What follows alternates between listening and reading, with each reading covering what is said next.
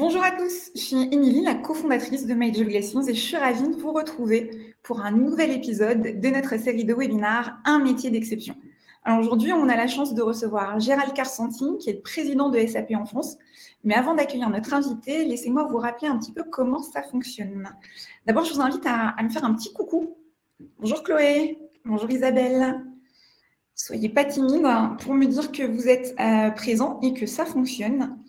Hello, hello à tous, ravi euh, de vous retrouver. Alors, pour ceux qui connaissent euh, le principe, pendant les 30 premières minutes, c'est moi qui vais avoir la chance de poser des questions à Gérald euh, pour qu'on connaisse un petit peu son parcours, ses projets au sein de SAP France. Et après les 30 minutes qui suivent, c'est vous qui allez poser toutes vos questions.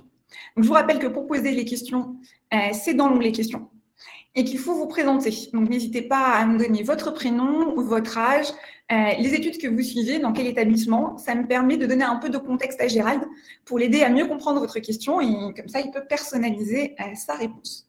Bien évidemment, euh, n'hésitez pas à voter pour les questions qui vous parlent le plus.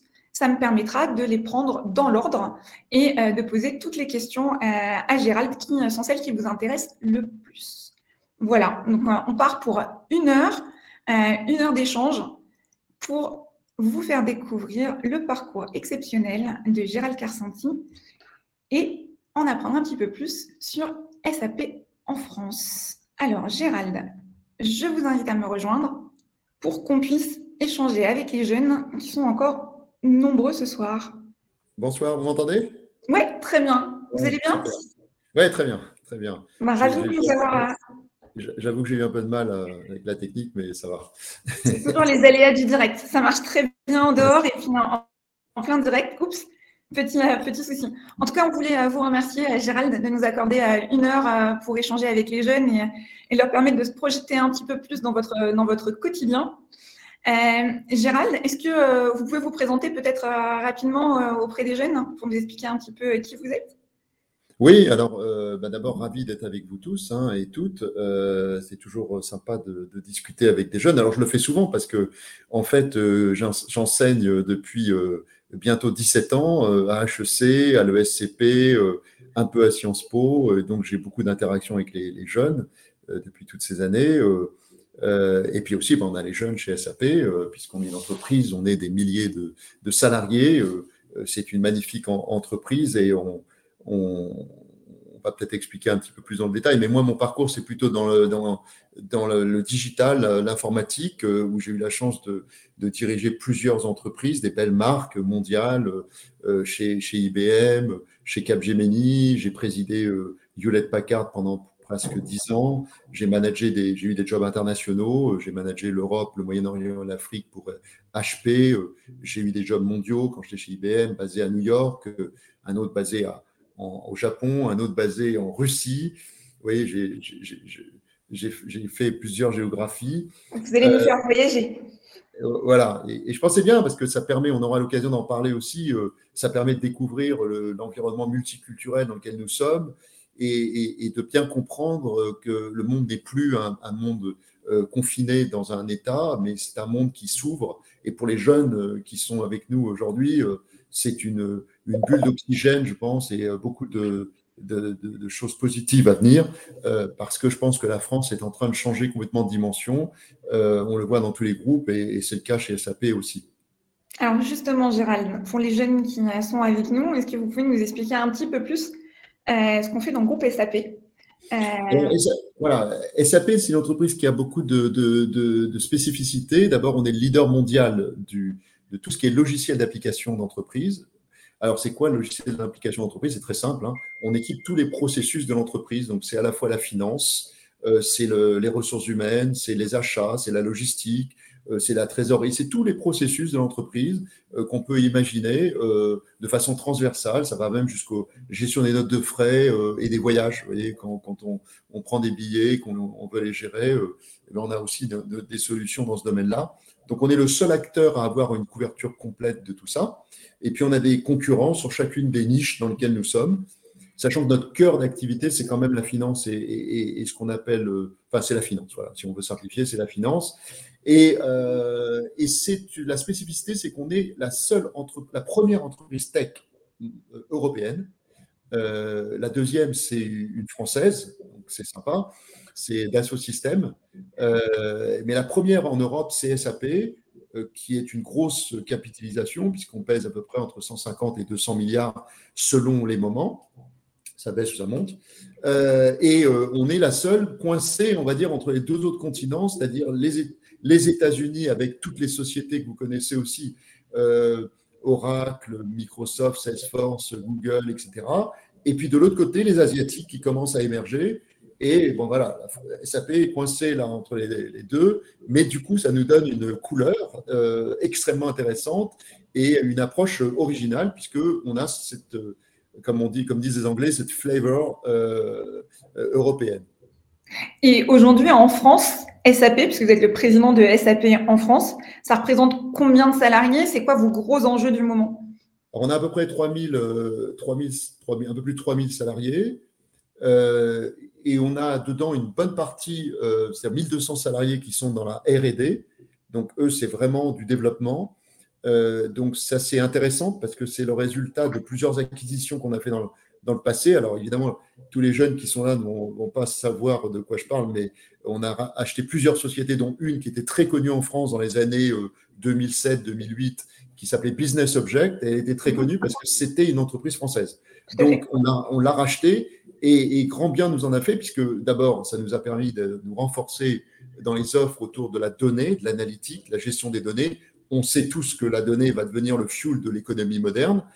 Mais surtout, ben, tous les chercheurs qui étaient, tous les développeurs qui étaient chez euh, Business Object, comme ils étaient français, basés en France, sont restés chez SAP. Ce qui fait qu'on a la chance d'avoir un, un, gros pool de développement euh, chez SAP euh, France. Et ça, c'est quand même super chouette. Si on rentre un petit peu plus dans votre euh, rôle, donc vous êtes le président de SAP en France, ça parle et en même temps, ça ne parle pas forcément euh, à nos jeunes. Si vous deviez expliquer un petit peu euh, votre métier, vous diriez quoi? Alors, c'est des métiers, c'est ce que j'ai fait chez HP, chez Oracle, je l'ai fait chez IBM, je l'ai fait chez, chez Capgemini, où là c'était plutôt du service. Bah, en fait, euh, chez SAP, on est, on est donc euh, tout un ensemble de métiers. Il y a les commerciaux, il y a, l'avant-vente, euh, les architectes, les, fonctions un peu plus techniques, il y a le marketing, la communication, la finance, la RD, etc. Et mon métier consiste à faire travailler tout ce beau monde pour servir ce qui compte le plus, c'est les clients. Puisqu'au fond, ben, il n'y a, pas de, a pas de réussite pour une entreprise si on n'apporte pas des solutions à nos clients. Et pour ça, eh bien, il faut il faut réussir, il faut investir sur les talents. Ça, c'est vraiment un leitmotiv que j'ai. Investir sur les talents.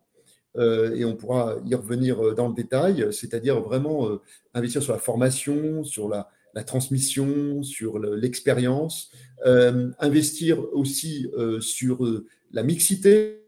Je suis un fervent défenseur de l'équilibre entre les hommes et les femmes, et je pense que la société sera Attention, pas que les femmes, mais, euh, mais je pense que la société sera bien mieux qu'elle n'est aujourd'hui le jour où on aura euh, un équilibre dans les postes, dans la répartition des postes d'importance. Je parle des postes de, bah, justement de président, mhm. de directeur général, de membres du, des comités exécutifs, euh, et puis dans, la, dans les entreprises, dans la politique, un peu partout. Eh bien, le monde sera plus équilibré, plus juste, et, et il fonctionnera mieux. On passe beaucoup de temps sur l'environnement parce que c'est des sujets qui nous touchent. On a des solutions même pour ça, pour euh, abaisser euh, tout ce qui est carbone, décarboner au maximum. Euh, et, puis, et puis, on a aussi beaucoup d'expériences. on a deux d'ailleurs. L'une sur l'inclusion. Mm-hmm. On, veut accorder. nous, on pense que en fait, la, société actuellement, elle est compliquée qu'on on ne naît pas tous euh, avec les mêmes, la même chance, on va dire ça comme ça. Et puis parfois, la chance, la malchance nous frappe en cours de route.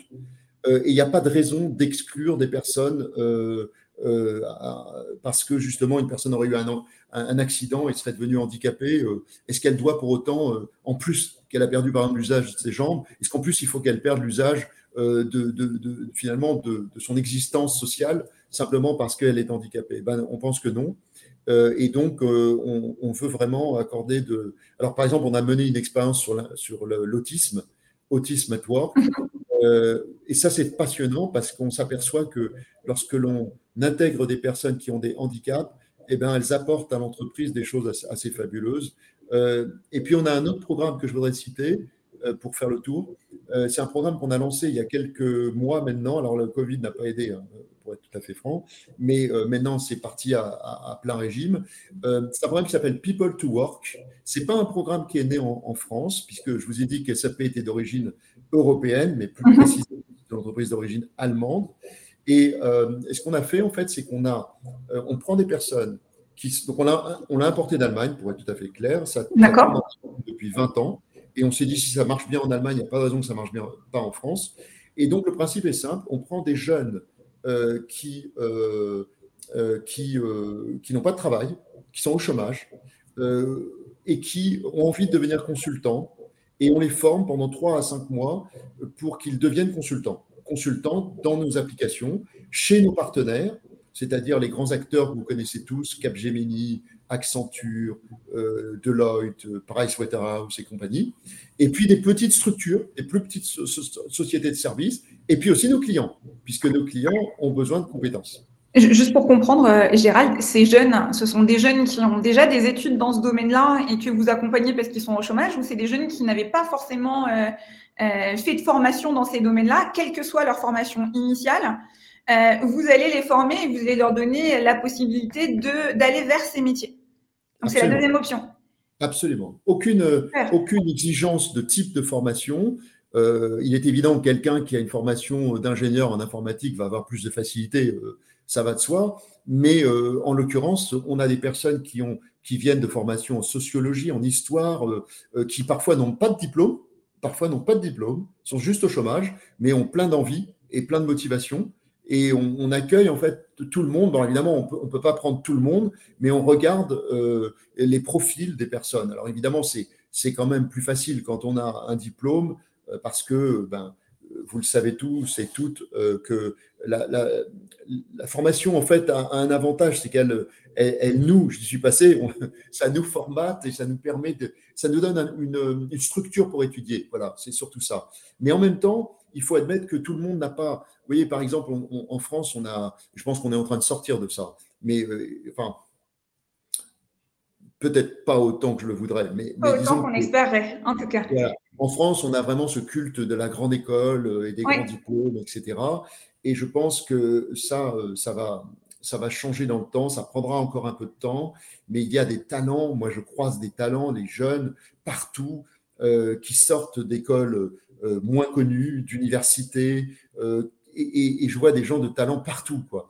Et, on peut passer, et puis on peut être euh, polytechnicien ou HEC et, ne pas être, s'avérer ne pas être si performant que ça, et avoir une formation en université euh, moins connue et moins prestigieuse, entre guillemets, et, être très performant. Donc je pense que nous, on veut s'ouvrir euh, à, tous les, à tous les profils. Je pense que de plus en plus dans la société qui est devant nous, euh, euh, c'est ce que j'enseigne, c'est ce que j'écris, puisque j'enseigne le leadership et, euh, j'écris beaucoup là-dessus, et en particulier dans LinkedIn, hein, pour ceux qui veulent en savoir plus. vous êtes les bienvenus. et, je, je, je, crois à un nouveau leadership, je crois à de nouveaux profils. Je crois que la société est en train de changer et qu'elle appelle des profils différents. Vous le voyez bien d'ailleurs en politique, hein, on ne va pas faire politique ici, mais vous voyez bien qu'on est à des carrefours euh, où il faut des personnes qui nous inspirent euh, différemment. Et je pense qu'il faut avoir en tête que la société de demain euh, sera multiculturelle parce que c'est comme ça et que c'est quelque chose qui est en mouvement. C'est une société où il faudra faire preuve de, bienveillance parce qu'on on a besoin de construire une société où les gens sont heureux pour pouvoir se, de se retrouver ensemble, de collaborer pour atteindre des objectifs euh, donnés. Et, moi, je crois, je, le dis souvent d'ailleurs, mon métier, puisqu'on revient à la question, euh, mon métier de président, c'est d'avoir les bonnes personnes aux bons endroits pour faire les bonnes choses au bon moment. C'est une formule assez magique qui paraît simple comme ça, qui est un peu plus difficile à mettre en place, mais qui m'occupe une bonne partie de mon temps. C'est-à-dire avoir la certitude que j'ai autour de moi les gens de confiance. En fait, en réalité, quand un leader avec humilité a compris qu'il sait, sait un peu tout sur beaucoup de sujets, mais finalement pas grand-chose, euh, parce que c'est très complexe, eh bien, quand on a déjà compris ça, euh, on se précipite à s'entourer des personnes qui ont justement des compétences. Et quand on a cette équipe formidable autour de soi, chacun apportant ses briques, eh bien là, on commence à être très performant. Et on commence à, voir l'entreprise qui marche, ça crée une dynamique, ça crée une ambiance. Le, président, c'est quelqu'un qui est au, au de, du coordinateur, de celui qui est le chef d'orchestre, pour faire en sorte qu'on atteigne les objectifs, qui est aussi quelqu'un qui met de la discipline, parce que euh, faut pas, faut pas se raconter. je vous mentirais si je vous disais le contraire. Euh, une entreprise, c'est complexe à gérer. Euh, que si on laissait les choses comme ça se faire, bah, les choses ne se feraient pas, justement. Donc, euh, donc, il y a un moment donné, il faut aussi avoir des personnes qui, euh, qui sont là pour. voilà, il faut une équipe de management qui est là pour mettre les choses en ordre. Mais je crois que le rôle du président, par-dessus tout, au-delà du recrutement des bons talents, c'est de faire en sorte que l'équipe soit bien, dans un équilibre et surtout dans un bien-être, pour pouvoir donner le maximum d'elle-même euh, et produire chez les clients et à l'extérieur, finalement, la valeur euh, qu'on attend, que les clients attendent. Et, vous n'avez jamais, euh, enfin, je pense que vous tous qui êtes connectés dans ce call, personne n'a envie d'acheter une télévision à, un vendeur qui ne vous inspire pas du tout. On a envie d'aller vers ceux qui nous inspirent, qui, qui, sont rayonnants, qui sont joyeux. Et au travers de nos salariés, jeunes, moins jeunes, expérimentés, pas expérimentés, peu importe, en fait, on, veut donner une impression de, ce qu'est SAP. Euh, moi, quand je vais chez un client, je ne suis pas dupe. Au travers de, ma personne, ils se font une idée de SAP. Eh bien, c'est le cas pour tous les salariés de SAP. C'est-à-dire que quand une personne est à l'extérieur, elle représente l'entreprise. Et si elle est malheureuse, ben, ça se voit. Voilà. Donc, il faut être heureux. Voilà, c'est ça le, principe. Il faut être heureux. Alors, c'est facile à dire, mais c'est important. Hein. C'est un point important. C'est un gros challenge et c'est un point euh, en effet, euh, en effet important. Merci Gérald pour toutes ces convictions. Euh, je dois avouer aux jeunes que c'est aussi pour ça que je vous ai invité, parce que vous étiez mon prof et j'avais gardé ce, ce côté-là de vos convictions, d'une personne très engagée pour faire changer les choses. Et je vois que quelques années plus tard, ça, ça n'a pas changé. Donc c'était vraiment aussi l'opportunité de faire découvrir votre vision et, et, ce que vous mettiez en place chez SAP pour euh, ben, apporter votre contribution et, changer les choses. Et donc, du coup, c'est euh, c'est super de voir que en effet, euh, en effet, c'est le cas.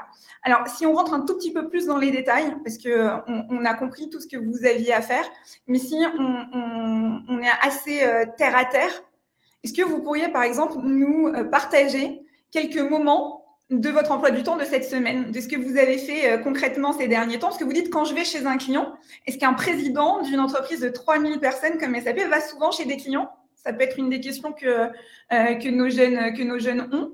Euh, concrètement. Bah, en, fait, je vais vous donner peut-être les quatre ou cinq activités principales que j'ai.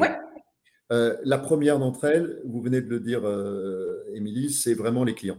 Donc, euh, je vois beaucoup de clients. Je vois entre 5 et 7 clients par, euh, semaine, euh, soit par, conférence, mais souvent en physique. donc, soyons clairs, ma chef de cabinet est connectée d'ailleurs avec nous, elle pourrait vous le dire. Il y a toujours des petits déjeuners remplis, des déjeuners, des dîners. c'est ma femme qui râle, mais bon, voilà. et, et, donc, ça, c'est un moment super sympa parce qu'on discute avec des clients, on échange, on crée de la relation. Donc les clients, numéro un. Numéro deux, tout ce qui est euh, relations médias, la presse, les, journalistes, euh, parce que je passe un certain temps euh, à, être en interview, soit à la télévision, soit sur des, des radios, soit sur presse papier. J'avais un interview ce matin, par exemple, typiquement, avec Décideur, qui est une mhm. revue bien connue. donc ça, c'est une deuxième activité. La troisième, c'est toutes les relations avec le gouvernement euh, par exemple, il y a quelques jours, j'ai fait l'introduction euh, avec Elisabeth Moreno aux assises de l'égalité économique et professionnelle. Euh, et c'est moi qui fais l'introduction avec elle. vous pourrez d'ailleurs trouver mon discours dans, LinkedIn, je l'ai publié. Et, et l'idée, c'était d'expliquer pourquoi. Alors, c'était juste avant le vote du Sénat sur la loi, ou plutôt le projet de loi à l'époque, Rixin-Castaner, qui vise à, promouvoir l'égalité entre les hommes et les mhm. femmes, dont je parlais tout à l'heure. Donc voilà, typiquement, c'est le genre d'activité que je fais, rencontre avec les, les dirigeants politiques, euh, le gouvernement pour pousser nos idées. Par exemple, typiquement euh, sur la formation, rencontrer Jean-Michel Blanquer, euh, lui, lui donner notre vision des choses, lui dire par exemple pour nous qui sommes dans la tech que il faut qu'on apprenne la tech aux enfants dès le plus jeune âge. Et par exemple, je, je donnais une idée récemment au gouvernement sur des formations quand on est en maternelle. Il se trouve que ça peut paraître très très jeune, mais il se trouve que quand on est en maternelle, ils ont des, des invités extérieurs et mhm. on a découvert qu'ils invitaient essentiellement et pratiquement tout uniquement euh, des artistes. Alors, ma femme est artiste peintre, je ne vais pas vous dire le contraire, c'est super important, euh, mais euh, il y a aussi la tech. Et on, on leur a suggéré de dire, bah, c'est peut-être le moment où vous pouvez inviter des personnes qui vont venir, évidemment, avec des enfants de 4 à 6 ans, on va choisir le vocabulaire, mais des, des, des personnes qui sont capables, par, peut-être par des jeux tactiles, leur expliquer euh, ce qu'est la tech et leur donner envie depuis leur plus jeune âge d'aller plus loin. Et si on veut que la France continue à rayonner euh, et redevenir, euh, parce qu'on a un peu perdu pied mhm. là-dessus, hein, redevenir la, le, continent et, le pays qui soit vraiment leader dans les domaines de la, de la tech, bah, ça commence très très jeune. Donc voilà, ça c'est ma troisième activité. Donc là, les clients, les médias, tout ce qui est gouvernement, on va dire peut appeler ça euh, comme ça. Après, il y a évidemment, euh, chose extrêmement importante pour moi, euh, c'est l'interne. donc, c'est chez SAP. Donc, c'est le dialogue avec les équipes. une journée typique, c'est 15 interactions avec des personnes SAP, quand ce n'est pas des groupes de personnes, évidemment. Mhm. Mais, mais de toute façon, c'est au moins des, des, des personnes. Ce matin, j'étais avec le, le, directeur euh, du client, d'un de nos grands clients, euh, pour préparer euh, des, des calls ou des rendez-vous clients que nous avons. Donc voilà, c'est une troisième activité, c'est tout ce qui va accompagner la vie de l'entreprise, Une, une cinquième activité, c'est le coaching et le mentoring. C'est-à-dire que voilà, nous, on accorde beaucoup d'importance à ça et comme on, au lieu de dire ce qu'il faut faire, ben, on essaye de le faire. Euh, voilà, donc euh, moi-même, je coach euh, sept personnes, femmes et hommes, jeunes et moins jeunes, et je coach, quand je dis sept, c'est plutôt dix d'ailleurs, et je coach ces personnes en y passant beaucoup de temps. Alors, ça peut paraître, ça peut paraître à certains dirigeants excessif, mais moi je dis que non, parce que je dis que ce temps que je passe, euh, c'est du temps euh, qui permet à la personne de se construire, à prendre confiance et à gravir les échelons. Et demain, ce seront des leaders top d'SAP. Mon, mon, successeur, président ou futur président d'SAP ou présidente d'SAP, il est actuellement chez SAP et a une forte chance de le penser. Et donc, en tout cas, il faut, parce qu'il faut de la promotion interne. Et, donc, ça veut dire, Gérald, qu'il euh, y a des jeunes collaborateurs chez SAP France qui ont la chance d'avoir leur président euh, comme mentor et qui ont une... Alors la chance, je ne sais pas, euh, mais, qui m'ont comme mentor, ça c'est sûr. Euh, et vous voyez, et on, le fait sous différentes formes, soit des meetings dans mon bureau, soit des fois des dîners, soit des fois des. On trouve dans l'agenda ce qui convient et on travaille vraiment dans, dans le en profondeur. C'est-à-dire qu'on regarde vraiment ce qu'elles découvrent chez SAP, ce qui leur plaît, les points d'amélioration, euh, ce qui pourrait les motiver demain, euh, etc. Pourquoi on fait ça? Ben, Tout simplement parce que le but, c'est on investit beaucoup sur les talents, comme je l'ai dit au départ, dans la formation, dans l'accompagnement. Euh, c'est du temps. Quand une personne est déçue, si elle l'est, et qu'elle quitte l'entreprise, heureusement, ça ne nous arrive pas souvent, mais quand elle quitte l'entreprise, c'est une perte colossale pour nous. Et c'est stupide. Donc, euh, ben, on fait de l'inverse, c'est-à-dire qu'on investit beaucoup de temps pour qu'elle reste motivée et, qu'elle trouve son, le meilleur environnement possible chez SAP. Et le mentoring est quand même quelque chose de sympa, d'autant plus que les personnes viennent avec des questions. C'est-à-dire qu'en fait, elle, vous voyez, par exemple, on a nommé une, jeune manager euh, femme euh, il y a quelques mois, semaines, mois, ouais, trois, quatre mois, et formidable, un talent inouï. Euh, mais elle a ses questions, forcément, parce qu'elle se pose des questions. Comment je dois faire ça euh, Comment Elle n'a jamais fait. Donc, elle, pose des questions. Et c'est ça qui est formidable c'est quand les jeunes, hommes ou femmes, nous posent des questions sur euh, ce qu'ils ont en, envie, ce qu'ils découvrent.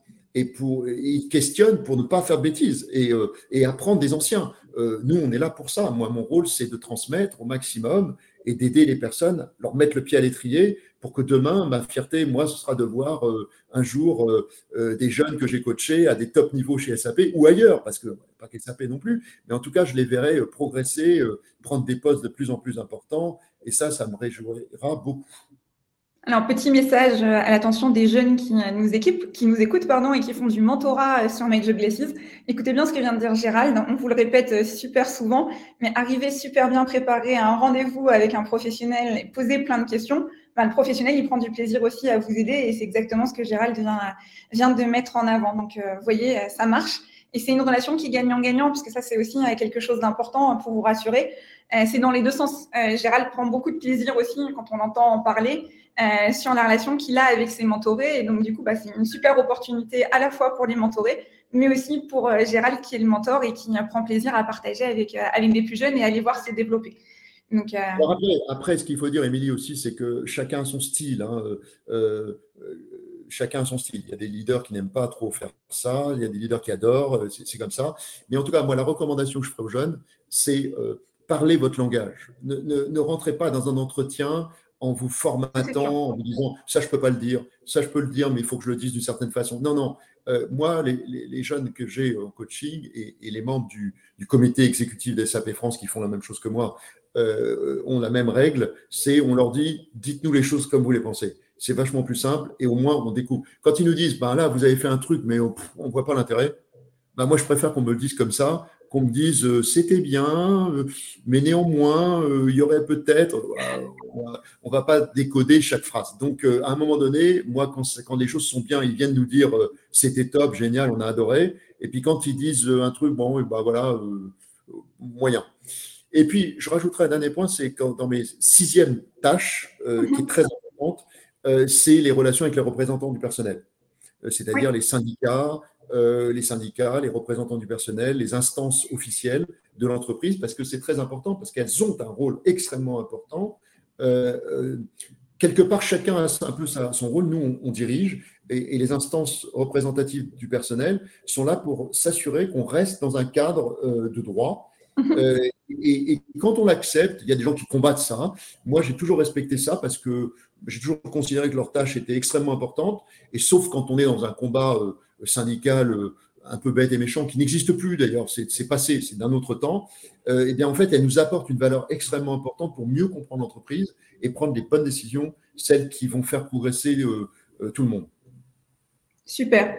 Puisqu'on parle de parler sans langue de bois, on, l'a dit juste avant, euh, nous, il y a un, point qui nous tient à cœur dans l'ensemble des webinars qu'on fait, et de manière même plus large quand on parle aux jeunes et qu'on les aide à, se projeter dans, l'avenir et à trouver le métier qui leur correspond, c'est de sortir un petit peu de cette idée que euh, dans un métier, c'est tout rose, il y a des paillettes tout le temps et on fait que s'amuser toute la journée.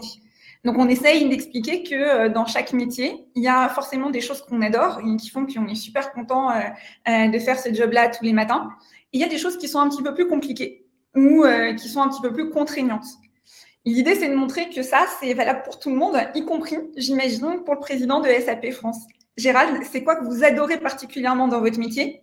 Et c'est quoi qui est un petit peu plus contraignant parfois ou que voilà Alors, Émilie, c'est pas pour dire l'inverse, hein, parce que je, suis un peu spécial. Moi, j'aime tout ce que je fais. Donc, euh, et, j'ai un principe, c'est-à-dire que, et vous vous en souvenez peut-être dans, les cours que je donne euh, sur les théories du leadership, etc. Mm-hmm. Euh, il y a quelque chose qui est peut-être dans ma nature. C'est peut-être que je, tiens ça malheureusement de mon père qui est décédé récemment, mais qui était un homme formidable et, qui était un homme d'un optimisme incroyable. Et, je n'ai jamais vu mon père se prendre se prendre la tête ou se poser, euh, en tout cas pas trop longtemps. Et euh, je l'ai toujours vu aller de l'avant, être optimiste, pousser, etc. Et c'est sans doute ce, qui, ce que j'ai également. Euh, donc, j'avoue que j'aime bien ce que je fais et ça a toujours été comme ça. C'est-à-dire dans tous les postes que j'ai fait. Alors maintenant, pour être honnête, il y a, y a quand même des tâches. déjà, quand on est manager, quand on n'aime pas régler les problèmes, il vaut mieux changer de métier.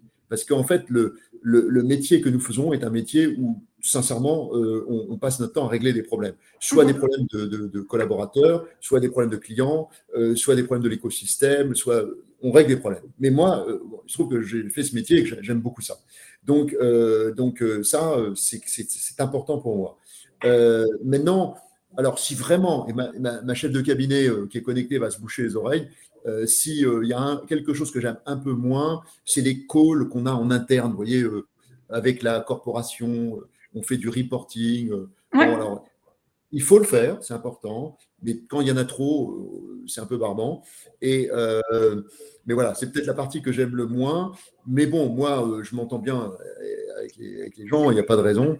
Et voilà, si vraiment, vous, vraiment pour répondre à ce qui me plaît le moins, après le reste, tout est une question de. Vous voyez, travailler avec les collaborateurs, c'est quand même vachement sympa. aller chez des gens, découvrir des environnements différents clients, c'est vachement sympa. Quand un client vous appelle parce que le projet est par terre et que euh, qu'il y a un gros, euh, un gros problème et qu'il faut le régler, ben, sur le moment, euh, forcément, c'est tendu. Mais en fait, le régler et apporter la solution et le rappeler en disant ça y est, on, a trouvé, on a réglé le truc, et le client dit ah c'est génial, c'est des moments sympas. Quand on signe des dossiers en équipe, voyez, on est sur des gros dossiers ou des dossiers plus petits parce que dans une PME, PMI, c'est vachement excitant. Dans un gros groupe, un grand groupe, un grand projet, évidemment, c'est la taille est, aussi excitante. Mais quand on signe en équipe et que euh, maintenant, avec la modernité, on signe, on signe en DocuSign, mais quand on a la signature du client, euh, bon, bah, l'équipe. Euh, voilà, on est, on est en Teams, on s'appelle tous et on se dit, ouais, c'est génial, on a réussi, voilà. Ou alors, quand on est en face à face, on se jette dans les bras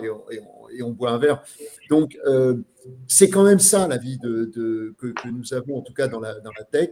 C'est on a la chance d'être dans un secteur hyper euh, dynamique. Euh, tout n'est pas parfait. Je ne vais pas vous dire le contraire que tout est rose. C'était juste le message. Voilà. Mais, mais globalement, il y a aussi le fait qu'on peut rendre les choses sympathique. C'est une question d'attitude. Vous voyez, c'est quand vous annoncez un programme positif et que vous avez toujours les gens qui disent Ouais, d'accord, mais bon, euh, mais par contre, ça n'adresse pas ça. Bah oui, mais euh, regardez plutôt ce que ça adresse, parce que y a, ça apporte quand même beaucoup de valeur. Et, c'est quelque chose qui est quand même un peu français de temps en temps. Euh, et quand on est optimiste et qu'on apporte cet optimisme dans l'entreprise, eh ben, moi j'ai en tout cas constaté que les dirigeants optimistes génèrent de l'optimisme les dirigeants pessimistes génèrent du pessimisme. C'est aussi bête que ça. Super. Merci en tout cas, euh, Gérald. On arrive à la fin de la première partie. Je vois que j'ai plein de questions euh, de jeunes. Donc, je me lance sur la première qui nous vient de Noémie, qui a 21 ans et qui est étudiante à l'Université de Cergy et qui nous dit euh, Gérald, vous avez évolué au sein de plusieurs entreprises. Comment se sont réalisés ces changements? Avez-vous cherché à changer d'entreprise à chaque fois ou avez-vous été chassé? Euh, alors, euh, euh, il y a mon, ma chef de cabinet qui me fait une remarque sur les calls internes. Elle me dit Ah bon? Et donc, comment Un peu un mix des deux, c'est-à-dire que je pense que moi, je ne suis pas quelqu'un qui bouge. J'aime bien accomplir mes missions. Donc, je pense, ça c'est un message pour les jeunes qui démarrent leur carrière euh, on, progresse quand on construit sa carrière. C'est-à-dire qu'il faut faire des choix. Il faut se dire, voilà, ma trajectoire que j'ai envie d'avoir, parce que c'est des choses qui me plaisent. Et c'est pas des, c'est, enfin, c'est une erreur de penser en termes de poste. Il faut penser en termes de, carrière et de, et de cheminement. C'est-à-dire mhm. se dire, voilà, moi, je voulais, euh, je voulais euh, diriger parce que ça me plaisait, mais c'est pas le fait d'avoir un poste ou un niveau de poste. C'était pas ça mon, mon ambition. Mon ambition, c'était d'être avec des hommes et des femmes et de créer de, un teamwork et d'avancer. J'aimais l'idée de manager. Et, donc, euh, j'ai choisi, mais en même temps, j'avais besoin d'être sur des domaines de compétences euh, réels. Donc, euh, mhm. j'ai choisi des postes pour compléter ma compétence et à chaque fois avoir l'impression de progresser.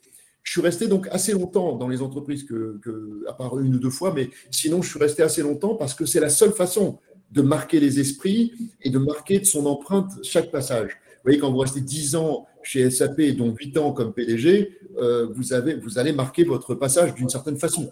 Euh, là encore, tout n'est pas parfait, mais, mais je pense que là, vous vraiment, vous marquez votre passage.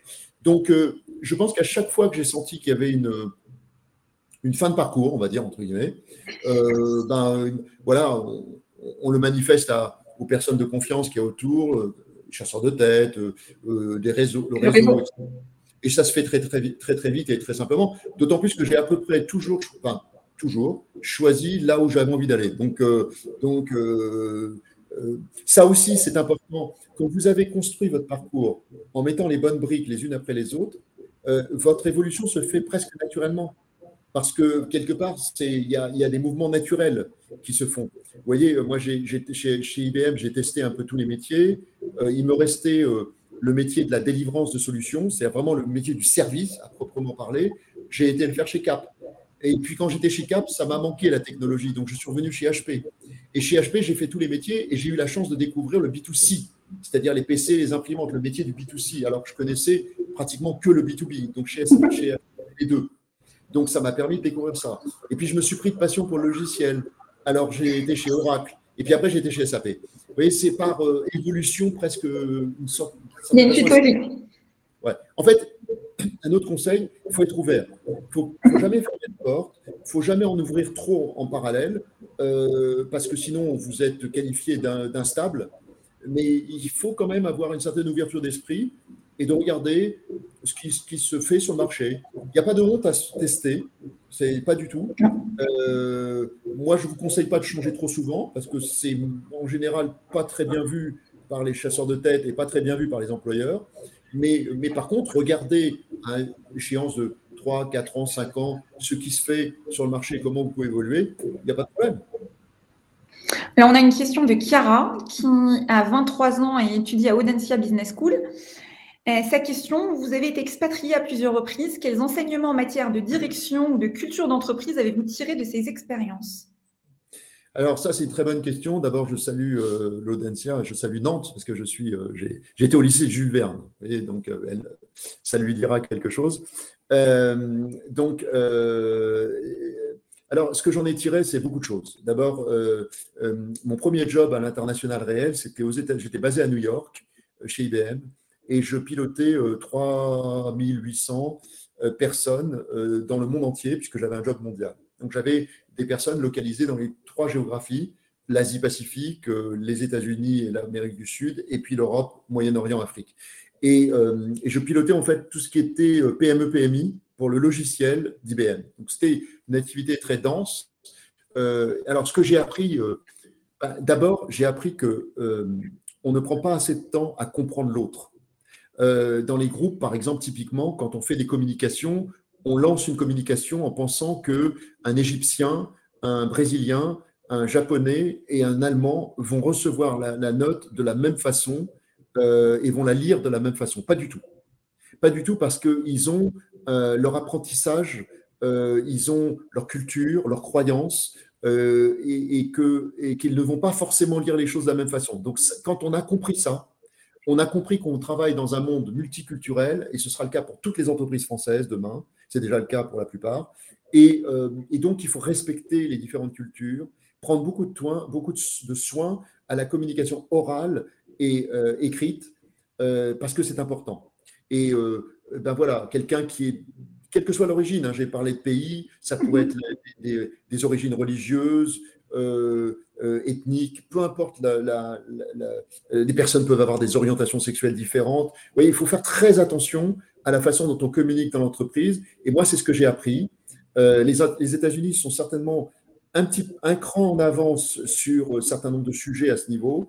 ça ne veut pas dire qu'ils le font mieux que nous, hein, mais ils sont en avance. et, en tout cas, moi, ça m'a beaucoup appris là-dessus.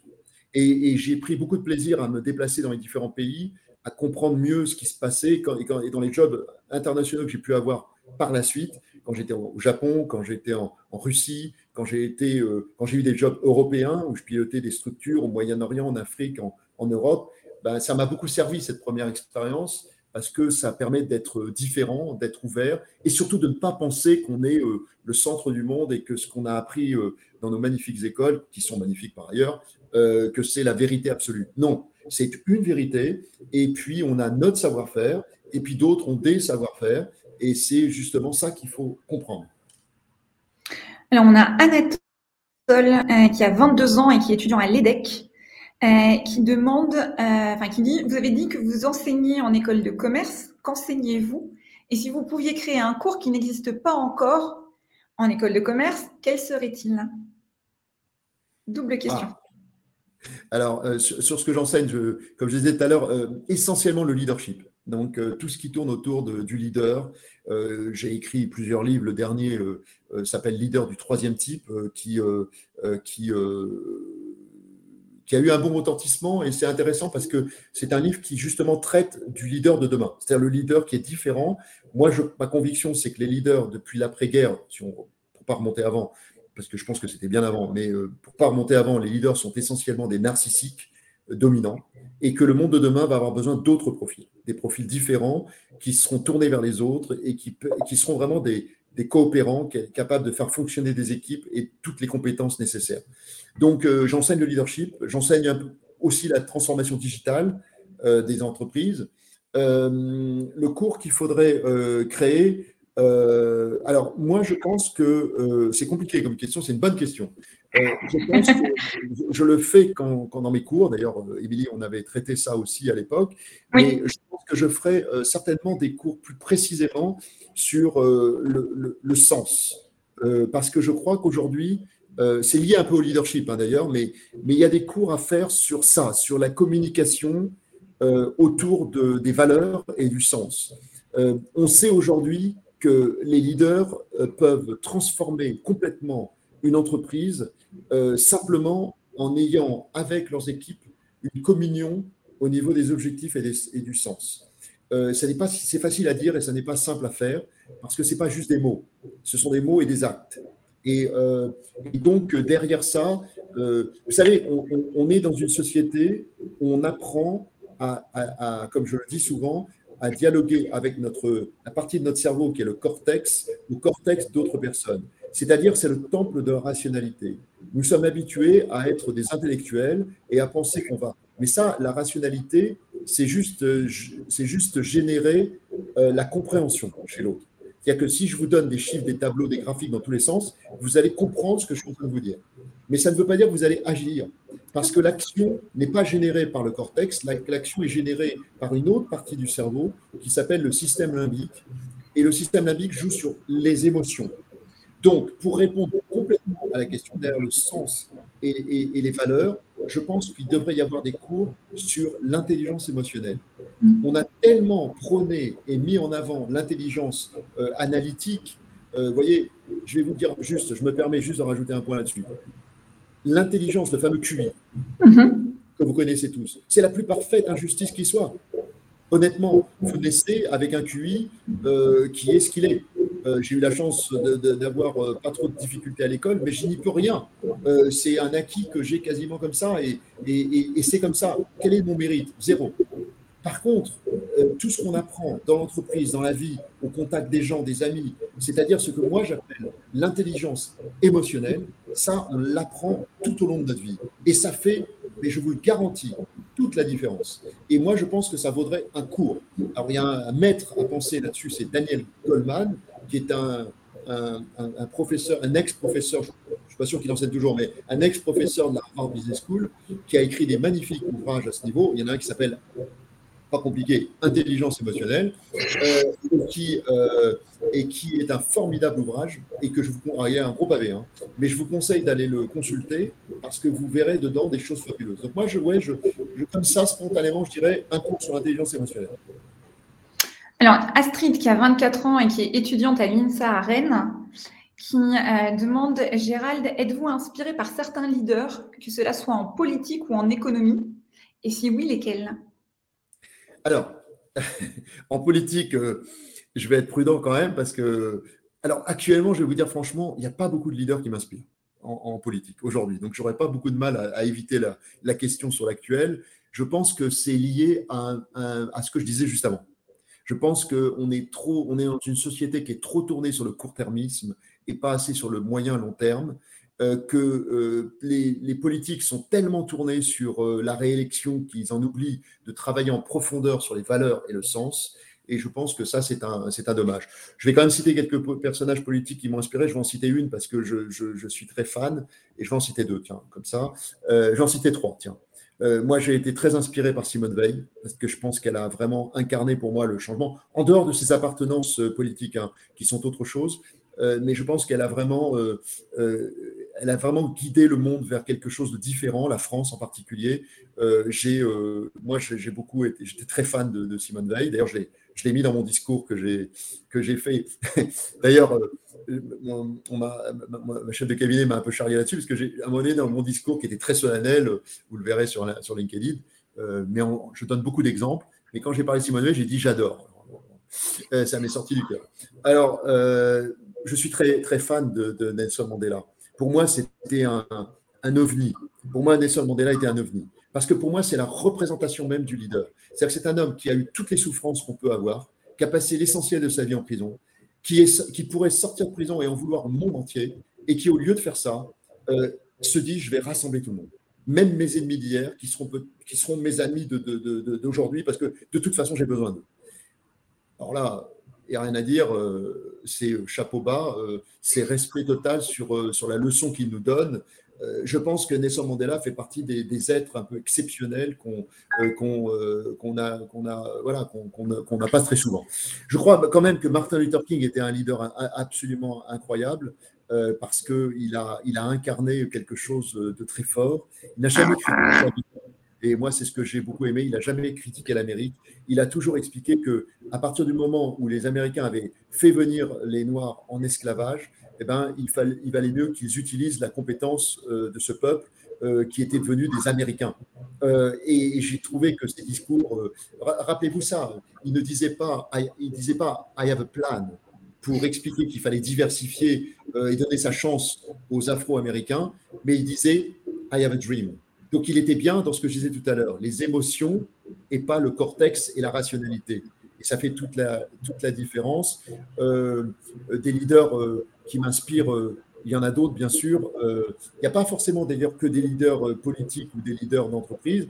En, France, en, en leader d'entreprise, il y en a. Mais vous savez, regardez les, grands leaders qui inspirent le monde. Bah, vous voyez par exemple des, des Bill Gates, etc. On peut on peut le voir, alors comme ils sont contemporains, on voit aussi leur côté positif et négatif, toujours, mais n'empêche que c'est quand même des, personnes qui ont tracé le monde et qui donnent euh, des orientations de recherche qui sont assez fabuleuses euh, et qui changent la donne considérablement. Donc moi, j'ai beaucoup d'admiration pour... Euh, moi, je suis un fan d'histoire, donc je passe mon temps dans l'histoire, et je pense qu'on avance mieux quand on comprend d'où on vient, et quand on voit les progrès de l'humanité depuis l'origine des hommes, euh, c'est fabuleux. on, se dit que, euh, que l'humain a cette capacité incroyable que de se réinventer, de s'adapter à n'importe quel aléa. On l'a vu encore avec la pandémie du Covid, mais, euh, mais les hommes ont eu à gérer, des choses bien plus complexes et des drames bien plus puissants que, que, celui-là. même si le Covid, au final, on l'oublie, a fait quand même 5 millions de morts. Hein. C'est quelques jours, donc c'est pas rien, loin s'en faut. Mais, euh, mais vous voyez, les, s'adaptent. Ça, je trouve ça génial. On a beaucoup euh, de jeunes filles qui sont, euh, qui sont présentes ce soir et qui posent pas mal de questions. Il y en a une qui m'a marqué. Belle, qui étudie en management à l'ESSEC, qui demande si vous avez ou si vous avez eu vous-même un mentor parce que vous disiez que vous mentoriez euh, des personnes dans, l'entreprise. Est-ce que vous, il y a un mentor qui vous a accompagné? Et ça va euh, un petit peu rejoindre aussi une question d'Isabelle, euh, étudiante à l'EFAP, qui est une école de communication en dernière année, qui demande si vous aviez des objectifs par rapport à l'évolution de votre carrière quand vous avez intégré le monde professionnel. Est-ce que vous saviez déjà que vous alliez finir, enfin finir non, mais être un jour président de SAP France? Alors, en fait, euh, le seul. si je veux être totalement honnête, quand j'étais jeune, c'est-à-dire que comme j'avais l'âge de tous ceux qui sont connectés, euh, oui, je m'étais fixé des objectifs. J'étais chez IBM et on m'avait tellement expliqué que à tel âge il fallait passer à tel poste et à tel âge à tel poste que je m'étais mis dans ce chemin-là. Et puis j'ai très vite arrêté. Très vite arrêté, c'est à deux trois ans après avoir commencé à travailler, j'ai arrêté pour une raison très simple. C'est exactement la même raison que lorsque ce que je dis à mes commerciaux aujourd'hui. Je leur dis quand vous allez voir un client, si vous préparez trop, si vous passez trop de temps à préparer, vous avez votre charte préparée, vos présentations, tout est prêt, vous n'allez pas écouter. Vous allez être omnibulé parce que vous voulez leur, dire, alors qu'en fait, c'est eux qui doivent vous parler. Et les clients nous amènent ce qu'ils cherchent, ils nous disent ce qu'ils cherchent. Donc, il faut écouter. Et donc, je leur ai dit, euh, donc, finalement, le parallèle avec la carrière est le même. Si vous avez un objectif, et vous vous êtes tracé votre ligne, vous, vous occultez tout ce qui peut avoir à côté. Donc oui, moi j'ai plutôt eu un chemin sur mes valeurs. Alors là, peut-être que vous pouvez lui accorder une, importance euh, plus, moins importante, mais pour moi, ça a toute son importance. C'est que j'ai dit, voilà ce que je veux faire dans ma vie et voilà ce que je ne veux pas faire. Et donc, même si c'est un poste en progression euh, en termes de, level ou de, niveau hiérarchique, euh, je le refuserai parce que ça ne correspond pas à ce que je veux faire. Donc, je crois qu'il me semble, pour enseigner, je vois des jeunes tous les jours, que les jeunes, c'est encore plus marquant aujourd'hui. C'est-à-dire que les jeunes ont la même ambition qu'à mon époque. Alors là, quand les anciens disent ouais, les jeunes, ils sont moins ambitieux, ils ne voient pas beaucoup de jeunes. Alors, parce que les jeunes sont ambitieux, et tant mieux. Par contre, ils ne sont plus prêts, et je pense que vous n'êtes plus prêts, dans, toutes et tous dans ce call, à travailler pour n'importe qui et à travailler pour n'importe quelle entreprise. Vous n'êtes pas prêts pour un salaire d'abandonner ce qui compte pour vous. Et, je le pense vraiment parce que j'ai tellement eu l'occasion de tester ça que, j'en suis certain. et, je pense que ça, c'est super. C'est-à-dire qu'une entreprise qui n'a pas une stratégie cohérente sur l'environnement, qui n'a pas de stratégie cohérente sur l'inclusion, etc., enfin, des sujets qu'on a abordés, ce qu'on appelle la responsabilité sociétale de l'entreprise, je pense qu'elle vous attirera moins et qu'un leader qui n'est pas impactant, qui ne vous inspire pas du tout, vous n'allez pas le suivre et, vous auriez tort de le faire d'ailleurs. Donc, euh, donc moi, je n'avais pas forcément de plan euh, comme ça. Euh, ai, je suis parti un peu dans cette direction, puis très vite j'ai compris que ce n'était pas une solution. Et, alors là, certainement pas de, plan. En fait, j'ai fait des choix, par contre. Vous voyez, quand, quand j'étais chez Hewlett Packard, à un moment donné, j'avais quand même 30 euh, 000 personnes qui dépendaient de moi. Et, et c'était des jobs internationaux. À un moment donné, j'ai fait le choix d'arrêter l'international parce que euh, qu'il n'y a pas vie. Hein. C'est-à-dire que là, il faut être clair. Euh, alors, quand on est plus jeune, bah, c'est bien. Quand on, prend un peu de maturité, qu'on a des enfants, qu'on veut s'en occuper euh, bien, et les enfants, bah, c'est quand ils ont votre âge en particulier, vous voyez, ils sont demandeurs et c'est super. moi, ça me plaît. donc, on ne peut, pas tout faire dans la vie. Donc, il y a un moment. Puis moi, je voulais enseigner, je voulais écrire. Donc, je fais des choix.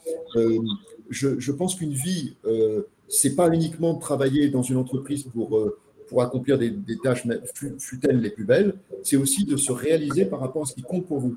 Et moi, ce qui compte pour moi, c'est l'enseignement. J'aime transmettre, j'aime ça, ça me, procure du plaisir et, j'espère que j'en procure à ceux qui, sont, qui m'écoutent. Et puis, j'aime écrire, euh, voilà, j'aime coacher, j'aime faire tout ça. Donc, euh, il faut faire des choix et rester sur cette ligne et après les opportunités arrivent. Parce que c'est ça la, bonne nouvelle? Vous savez, le talent euh, est recherché. Donc quelqu'un qui a de l'énergie, euh, du talent, il est toujours recherché. Euh, donc il ne faut pas trop s'en faire. Je ne sais pas, il y avait une autre question à laquelle je n'ai peut-être pas répondu. Est-ce que vous avez vous-même ou est-ce que vous avez eu vous-même un mentor? Oui, bien sûr. Alors, j'ai des personnes que je consulte sur des sujets divers et variés parce que je ne prends jamais de décision sans me, vous savez, on a parlé tout à l'heure du rôle de président. À un moment donné, vous êtes seul. Donc, euh, et souvent d'ailleurs, et vous devez prendre des décisions en votre âme et conscience, en vous disant, euh, je vais prendre cette décision, j'espère la bonne, mais, euh, mais parfois vous avez des doutes. Mais au final, il faut trancher. C'est à vous de le faire. Et ça, ça fait partie du job. Et vous aurez, je l'espère, tous dans ce call, un jour, l'occasion d'être dans cette situation. Je vous le souhaite en tout cas, parce que c'est très grisant. Euh, d'avoir à prendre des décisions qui orientent l'entreprise. Hein. Vous voyez, quand j'étais sur un poste mondial euh, dont je parlais tout à l'heure chez IBM, et que vous avez la politique euh, des partenaires, la rémunération des partenaires, vous voyez, c'est un truc qui paraît bête, mais selon le programme que vous allez bâtir, si vous n'arrivez pas à motiver vos partenaires, vous allez perdre des, dizaines de millions d'euros en quelques secondes, ou de millions de dollars. et si le programme est percutant, bah, ça, tout va s'envoler. Alors les décisions ne sont pas neutres. Pour ça, je me tourne vers des personnes qui ont des compétences et je dois vous dire que sur ces avis ponctuels, c'est ce qui se passe, mais j'ai une personne euh, qui euh, m'accompagne depuis 25 ans. Alors, c'est la même. Alors, c'est euh, pas. Attention, je ne cherche pas chez lui, je ne vais pas lui demander qu'est-ce que tu prendrais comme décision à ma place? C'est pas ce que je vais lui demander. Mais par contre, je lui soumets mes problématiques, mes réflexions du moment, mes doutes, et je lui dis voilà mes doutes. Et lui, il m'aide à y voir clair. C'est-à-dire qu'il me dit euh, bah, Tu as tort de te poser cette question, euh, ce que tu fais, c'est très bien, euh, continue, fonce comme tu as l'habitude de le faire. Ou alors, il va me dire moi, à ta place, je fais machine arrière. Je, pense que, voilà, mais maintenant, c'est toi, Gérald. C'est à toi de décider si tu as envie d'arrêter ou continuer. Mais moi, je pense que tu, es sur un terrain qui n'est pas le bon, ou alors tu as mal. Ou alors, des fois, il me donne son avis sur des questions que je lui pose, bien sûr, en lui disant euh, il me dit là, euh, euh, cette mesure, je la trouve moins percutante que celle que tu as pu prendre avant. Et donc, je tiens compte à son. Parce que, si vous voulez, le, quand on a un mentor ou un coach en qui on a confiance, c'est quelqu'un qui est totalement. qui, n'a pas d'intérêt particulier. C'est-à-dire que il, je sais qu'il n'a qu'un seul intérêt, c'est euh, m'apporter de la valeur et, que ça soit profitable pour moi. Et quand, comme j'en suis convaincu, il me l'a démontré maintes fois, et euh, eh ben, euh, pour moi, c'est une valeur énorme. Alors par contre, inversement, quand il a besoin de moi, je suis là. C'est donnant-donnant. Peut-être une dernière question, parce que le temps file, Gérald. on vous écoute. on, a envie de continuer à échanger avec vous, mais il faut rester dans les délais. Alors, la dernière question, elle n'est pas facile. Euh, mais c'est Victor qui a 22 ans et qui est euh, étudiant en bachelor communication marketing 360 à l'IPAC à Laval, qui vous pose une question sur, pour avoir votre euh, sentiment en tant qu'enseignant. Vous qui enseignez, est-ce que vous lui conseillez de continuer ses études et de faire un master? Est-ce que ça a réellement un poids? Est-ce que c'est réellement bénéfique sur le marché du travail?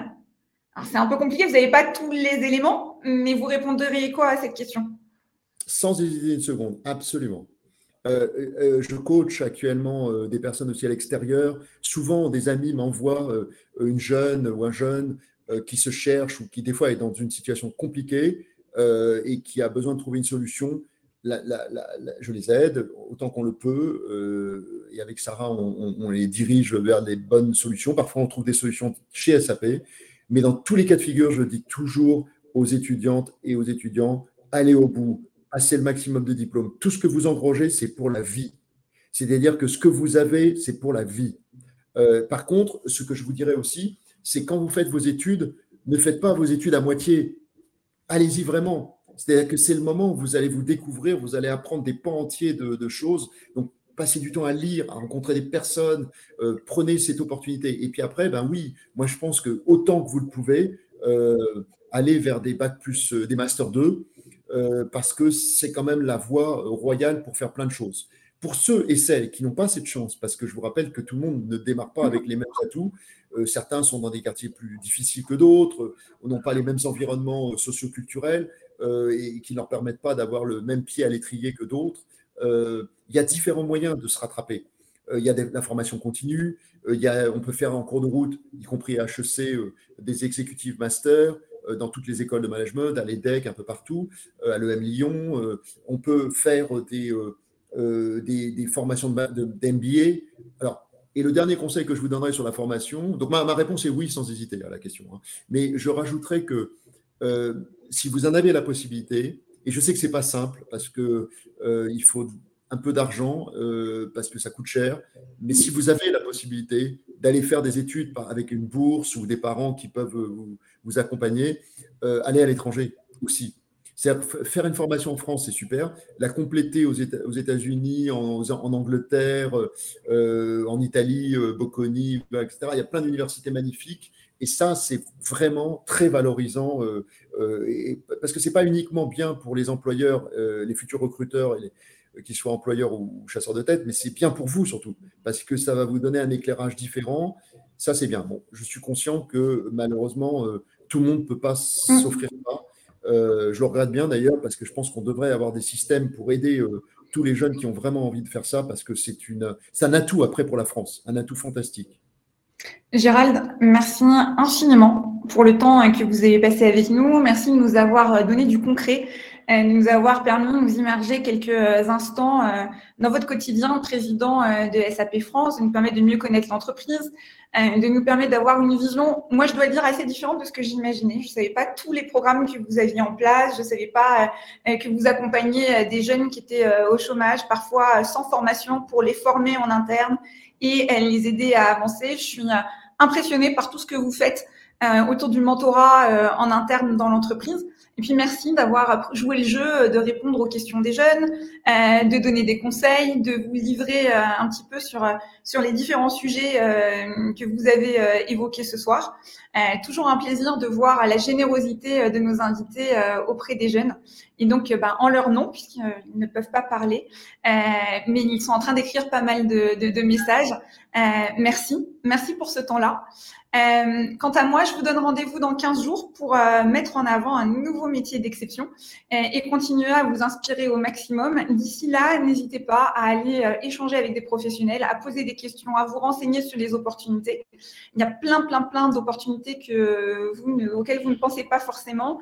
n'hésitez pas à, changer un petit peu de ce qu'on dit. les filles, aller dans la tech, aller rencontrer des professionnels qui font des métiers auxquels vous n'aviez pas pensé. 52 000 professionnels vous attendent sur Major Blessings pour échanger avec vous et vous ouvrir plein d'opportunités et d'horizons. Voilà, je vous remercie et euh, je vous dis euh, rendez-vous dans 15 jours euh, pour un nouveau métier d'exception. Encore merci Gérald, à bientôt. À bientôt, À bientôt. Au revoir à tous.